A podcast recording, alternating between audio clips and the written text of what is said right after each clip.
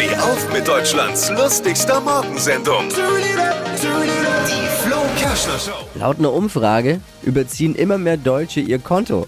Aktuell sind 9,5% der Deutschen im Dispo. Hätte ich nicht gedacht, dass es Leute gibt, die ihr Konto nicht überziehen sogar. Gibt's die? Geht ja heutzutage schnell. Ne? Kann schnell passieren, dass man mal im Dispo ist. Einmal volltanken, schon bis drin. Ja. Was hat Flo heute Morgen noch so erzählt? Jetzt neu. Alle Gags der Show in einem Podcast. Podcast Flo's Gags des Tages. Klick jetzt hitradio n1.de.